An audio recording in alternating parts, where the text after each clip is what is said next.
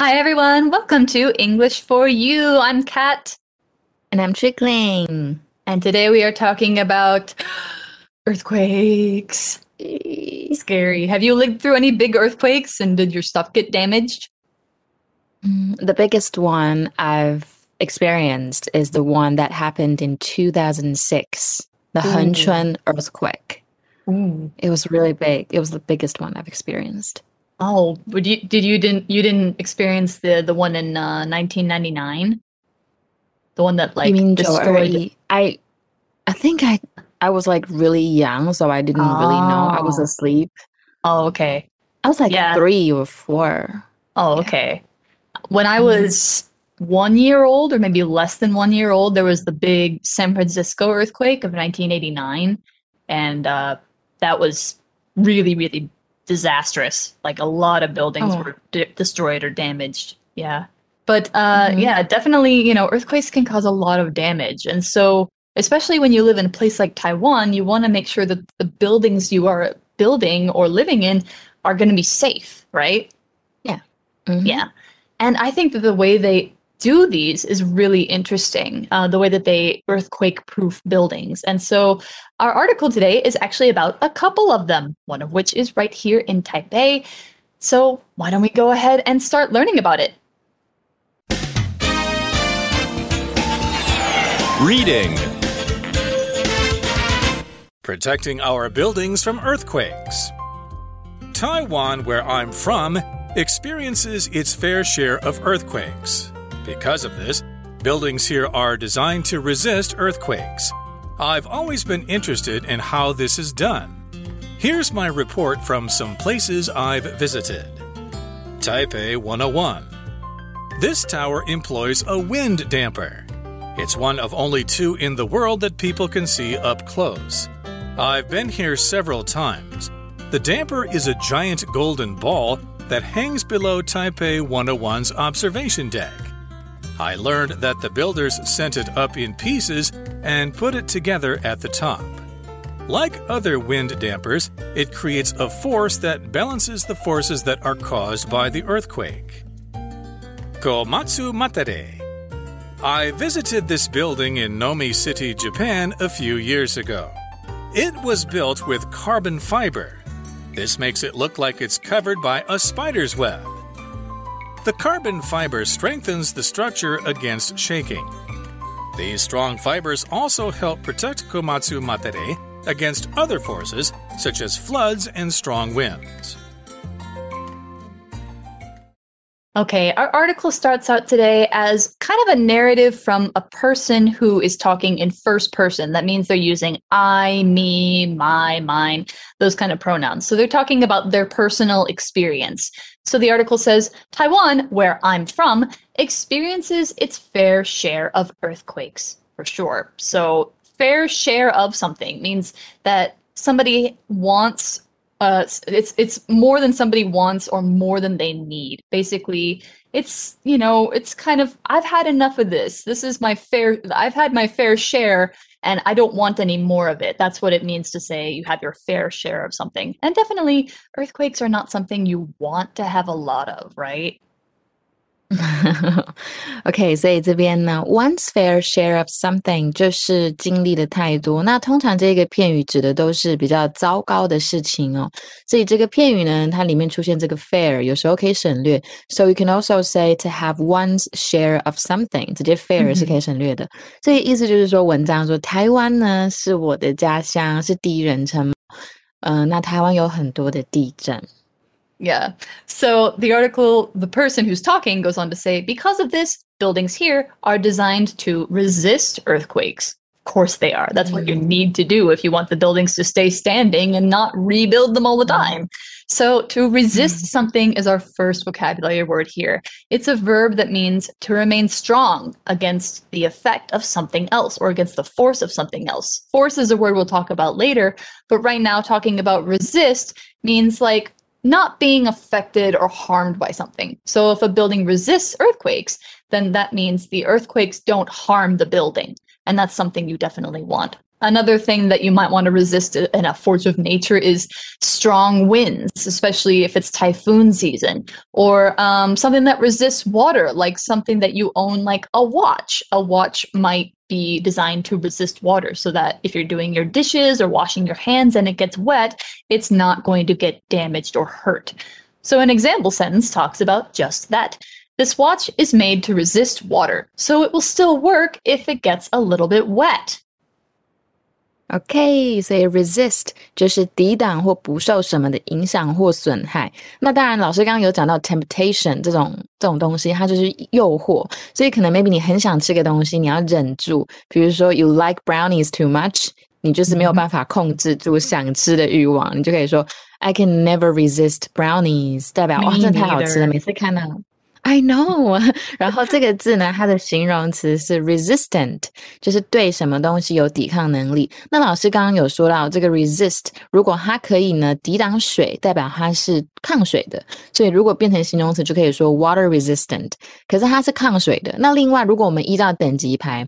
第二抗水就是防泼水的，像是一些外套那种，你就可以说它是 water repellent，它是防泼水的。那最厉害呢，a hundred percent 就是 waterproof，就是完全是防水的。Mm hmm. Yeah, so be careful with that. Just because your thing is water resistant doesn't mean it's waterproof. You can't go swimming with your phone. No, it's gonna get damaged. Yeah, 所以呢，文章说，因为有 yeah 有很多地震的关系，所以我们的建筑物呢是被设计成抗震的。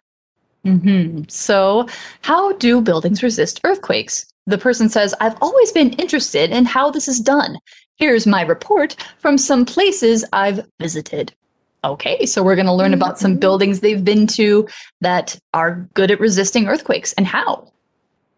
耶！所以这个 writer 他就说呢，他一直对这样子的抗震建筑很有兴趣。所以以下呢就是我参观某些地区后的心得。So what is our first one? All right, the first one is our very famous tallest building in Taiwan, Taipei 101, Yi. Now, the sentence says this tower employs a wind damper. And if you've ever visited the top of it, you would know. So, as we know, Taipei 101 is a tower. This is our next vocabulary word. It is a noun for a tall, narrow building or a structure that stands apart from other things. It's not attached to another thing, or it might be attached, but it's taller than the rest of the building. So, like if you have a castle and then you have a very tall part on the castle, that's a tower. Yeah. So, the example sentence we have for tower the man climbed to the top of the radio tower to fix a part of it that was high off the ground. Yeah, so that's a tower. And of course, Taipei 101 has this thing in it called a wind damper. A damper is something that decreases or lessens the effect of something else. So if it's a wind damper, it decreases the effect of wind. It makes it more resistant to wind. OK，所以老师刚刚讲的这个字 tower，它是塔或者是高楼的意思。是一个很有名的塔，埃菲尔铁塔，就是 the Eiffel Tower，也就是这一个字哦。那这个字呢，我们也可以把它当成可依靠的人、支柱的意思。你只要在后面加上 strength 这个字，所以 a tower of strength 代表就是你可以依靠的人。比如说，Beck was a tower of strength to him when he broke up with his girlfriend。就代表 Beck 是他分手的时候一个很好的支柱。那一直在讲到这个字 damper，它是阻尼球的意思，所以这个东西它意思就是它利用阻尼特性呢来减缓力学振动的装置。所以文章中的意思就是台北一零一这个高楼它有一个风阻尼球。那我们用的这个单字 employ，它是比较正式的用法，是采用的意思。So the article goes on to say. It's one of only two in the world that people can see up close. I've been here several times. I actually have too. I've uh, been to the top of Taipei 101 at least two times and seen the wind damper there. It's huge. Wow. Have you been there? I haven't. oh, it's it's really big. I think you could live in it a little bit comfortably. wow. Yeah. That's huge. Mm-hmm. mm-hmm. 所以 up close 就是近距离的，所以文章说它是世界唯一，呃，世界上唯二可以近距离观看的阻尼球，代表世界上只有两个可以近距离观看。可是 Taipei One on One 这个是其中一个，所以这个 writer 他说他已经来这边有好几次了。 hmm So you can go up to the observation deck, well, uh, the the tall deck of Taipei 101, and you can actually see this ball up close and personal, which means very, very close to you. Now, the article goes on to say the damper is a giant golden ball that hangs below Taipei 101's observation deck. Yeah, for sure. And so the observation deck in Taipei 101 and other tall buildings like this, it's like a level of a building or a bus or a ship um, where the purpose is for you to go out on it and be able to look at everything. That's observation, is when you are able to look at things. So, yeah, it's the floor of Taipei 101 with windows on all sides, and you can see the entire city. That's the observation deck. Have you been up? Mm-hmm. Oh, you haven't been up there. I already asked you. No, I haven't. uh, you should definitely go. I will like after all this is over, you know, mm-hmm, the, yeah, the virus thing, yeah. 所以这边呢，他说观景台，so observation deck，它就是观景台，所以意思说这个 damper 呢，它是一个很巨大的金球，它就悬挂在台北一零一的观景台下面。Hmm. The art, the writer says, I learned that the builders sent it up in pieces and put it together at the top. That makes sense to me because if you send up the entire thing, it'd be too heavy to bring up. So to put together means being, you know, being sent up in pieces as a hint. It's like a puzzle. It has to be, you know, everything put in the right place. You have all the mm-hmm. parts, you just need to make them into one big thing, one big ball with the big cables and all of that, you know. It's a very big thing to put together. Right，所以它就是组装组合的意思。那你可以当结合，比如说把人跟事物配在一起。比如说，Michaela has a crush on William, so I put them together at the dinner table。意思这样就是把他们组合在一起。所以文章说呢，嗯，我听他们说，因为这个金球真的太重了，所以工程师他们就是分批分段把它这些东西零件都吊上去，然后在顶端再焊接成型，用钢缆来悬吊，所以它非常的重，it's very heavy。And the writer says, like other wind dampers, it creates a force that balances the forces that are caused by the earthquake. That's true. So if you've ever seen a video of like Taipei 101 during a typhoon, maybe the wind is blowing it one way, the damper will go the other way so that the tower stays straight, so that it won't fall mm. over. Yeah. So we have this word here, which is related to this called force. Force is a noun that means like physical strength or a power or an effect. If you say that you're doing something with force, uh, it means you are moving it strongly or powerfully or, uh, you know, something like that. And then an adjective would be forceful. You are doing something forcefully as the adverb. And it's also a verb to force somebody to do something, to make them do it. So, an example sentence for force might be Since Andy was so small, she had to use a lot of force to push open the heavy door. 所以呢，force 这边是力量的意思。那它当动词，老师刚刚也讲，你就是强迫谁去做什么事情。People，比如说呢 ，people used to be forced into arranged marriages，代表以前的人是被强迫跟自己不喜欢的人结婚。那这边呢，一样可以用一个另外一个片语是 to force a laugh or to force a smile，代表你强颜欢笑的意思，代表你没有很想笑。No, it's just like faking a smile。所以就比如说、嗯、，It is said that forcing a smile at work is bad for your health。all right. So, yeah, force, and then we have balance. So, the force of the damper ball balances the tower. I already kind of talked about this a little bit, but balance is a verb that means to make a different or opposite thing less powerful. So, if you have an earthquake force, a wind force, then the damper ball goes opposite and it balances it out. So it's like making something steady by keeping the weight equal on all sides. Like if you do yoga, you might balance on one foot. You might, if you don't like the taste of strong coffee, you could balance the strong taste with some sweet milk. Or if you're doing a math problem, you have to balance both sides of the equation. So yeah, that's mm. what it means to balance. And of course, with a tower like Taipei 101, which could cause a big disaster if it falls over, you want to balance it. So, an example sentence for balance could be This boxer's faster moves balance him against the other one's stronger punches. 所以它这些是当抵消或平衡。大家以前学可能是名词的话，就当平衡的意思。不过在我们文章中是当动词。所以如果把什么东西平衡起来，就是 to balance something out or to balance something up。比如说，we need to invite five more girls to balance up the numbers，代表 maybe we have two more 呃、uh, too many boys，所以我们需要更多女生才可以男女平衡。那文章就是说呢，跟其他的风阻尼球一样，它会产生一种力来平衡呢由地震引起的力。Okay, so the next building we're going to learn about in this series of earthquake proof buildings is Komatsu Matere. So it's a building in Japan. Uh, the, uh, the author says, I visited this building in Nomi City, Japan, a few years ago.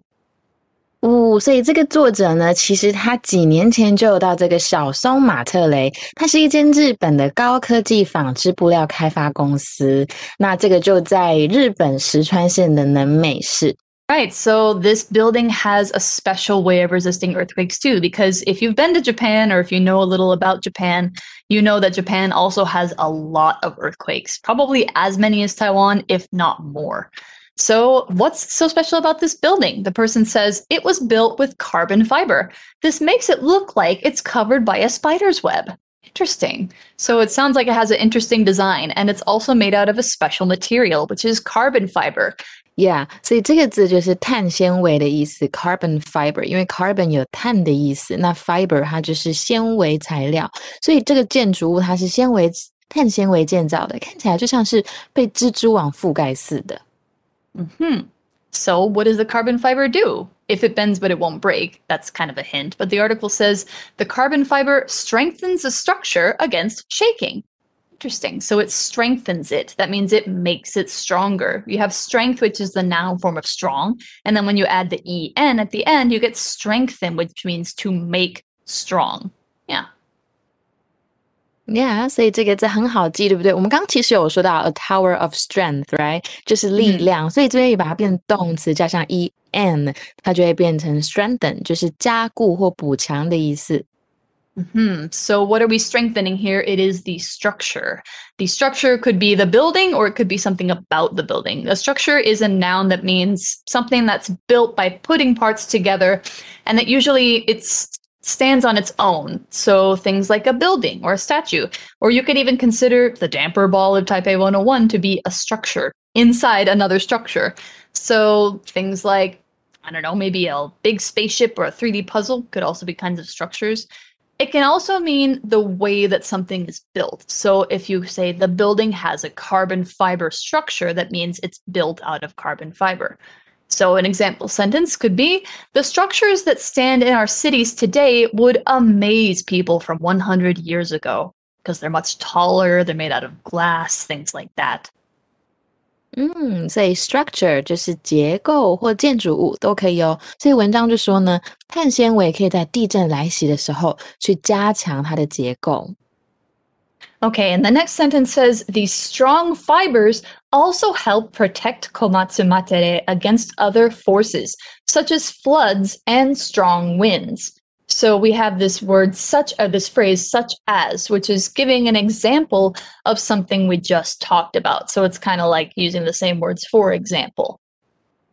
嗯，所以我们就知道说，这些坚固的纤维，这边出现的 fiber，它是纤维的意思，它就可以让这个小松马特雷免受其他力量的侵袭，像是洪水、洪水啊，或者是强风。这边的 flood 就是洪水的意思。Yeah, flood. Well, you just told us, but in English, I guess yeah. you could explain a flood as a lot of water covering an area of land that's usually dry. So it's not a river it's not you know a lake those would not be flooded. It's usually a place that's supposed to be dry like maybe the first floor of your house if it rains a lot. Uh, so you could say like during a big rainstorm the streets often flood. And i've even seen fish in the streets before during a big rainstorm in Keelung. That was pretty crazy. Mm. Or mm-hmm. um, you could use it as an adjective to say some place is flooded, like the city streets are flooded, or uh, flooded riverbanks, which means the river overwent its banks. So an example could be the typhoon brought floods to the city that caused a lot of damage to cars and buildings. There are more different buildings that protect from earthquakes in other ways too. And I think they're really interesting to learn about. So that's something you can explore on your own. So that's all the time we have for our article. And so that means it's time for us to go to our For You chat. For You chat. All right. So, our for you chat question for today we've kind of talked about it a little bit, but we can talk about it a little bit more. What's the biggest earthquake you can remember? What did you do when it struck? Yeah, so as I said in the beginning, the one in 2006, Hengchun Da Um, I think I was looking in looking my looking at myself in the mirror I was like fixing my hair and stuff, and it happened. I'm like, oh my goodness, what's going on? And then I just jumped onto my bed, which was very wrong. I shouldn't have done that. And I were panicking. Like, I, I, just hid. I know I hid on under my blanket, and I'm like, no, what should I do? Oh, so yeah, yeah. that's scary. So I, I did something that, yeah. Mm-hmm. Yeah. What about you? Well, I mean, the 1981, I'm sorry, 1989 one, I was too little to remember it. So the biggest one I can remember was probably three years ago here. It happened at like 3 a.m. I think it was the one that caused that building in Hualien to like fall over partway. Um, oh. Yeah. You remember the one I'm talking about? I think so, but there was a hotel was and it went like sleeping. this. Yeah, I was sleeping too. It woke me up. Yeah. Um, but I, I, I, I sat up in bed and I like kind of, you know, and freaked out. And then uh, immediately when it stopped, I went to check on my cats, who were both very scared. So was that the first? Yeah, was that mm. like the first earthquake you've experienced here? Not the first. It was the biggest though. So that's all we've got. And that means we will see you next time. We hope you've enjoyed our article and take care, everybody. Bye-bye. Bye. Vocabulary Review Resist. I can go swimming with my watch on because it's built to resist water. Tower. When Brian was looking out at the city, he saw a single tower that was much taller than the other buildings. Force. When the drinking glass hit the ground, the force of the fall caused it to break. Balance. The cook added some sugar to the dish to balance the taste of the salt. Structure. Jimmy built a small structure off the floor in his garden so that birds could rest there safely. Flood. Heavy rains caused a large flood yesterday. This resulted in water damage to many homes. Damper. Observation deck. Carbon fiber. Strengthen